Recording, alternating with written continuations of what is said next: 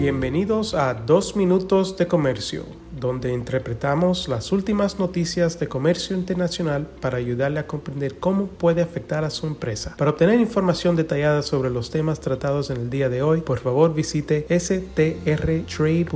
Soy Álvaro Ferreira, consultor independiente con Sandler Travis Rosenberg y hoy es viernes, es 19 de enero de 2024.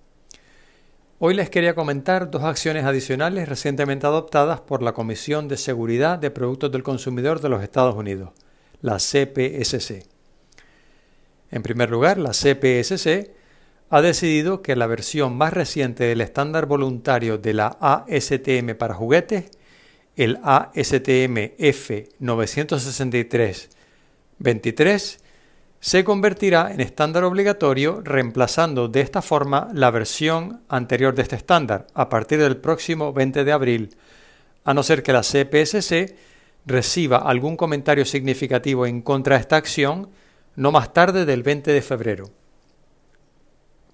Este estándar incluye requisitos de desempeño y métodos de prueba, así como requisitos para etiquetas de advertencia y literatura instructiva, para reducir o prevenir la muerte o lesiones de niños a causa de peligros mecánicos o químicos u otros peligros sujetos a la norma.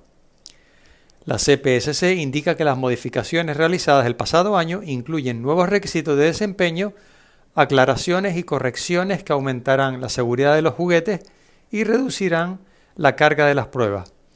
Uno de estos cambios afecta a los requisitos sobre la accesibilidad a las pilas de juguetes que utilizan pilas, otro cambio afecta a los requisitos sobre materiales que se expanden y que son utilizados en juguetes, y otro cambio afecta a los límites de sonido para los juguetes que producen sonido.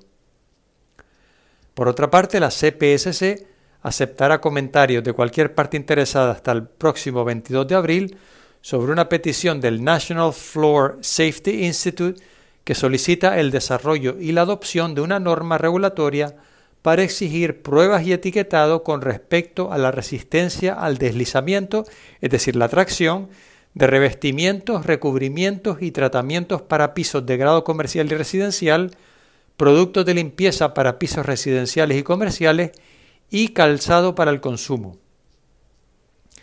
El peticionario está pidiendo a la CPSC que requiera que dichos productos se prueben de acuerdo a los estándares NFSI B101.2, B101.3 y B101.7, dependiendo del producto en cuestión, y que se etiqueten de acuerdo al estándar NFSI B101.5. La solicitud no pide que se exija un nivel de resistencia al deslizamiento específico, sino que se pruebe el coeficiente de fricción de los productos y que posteriormente los productos se etiqueten con la información pertinente. Estaremos atentos a la evolución de esta petición y mientras tanto les agradezco su fiel sintonía y aprovecho para desearles un muy feliz fin de semana.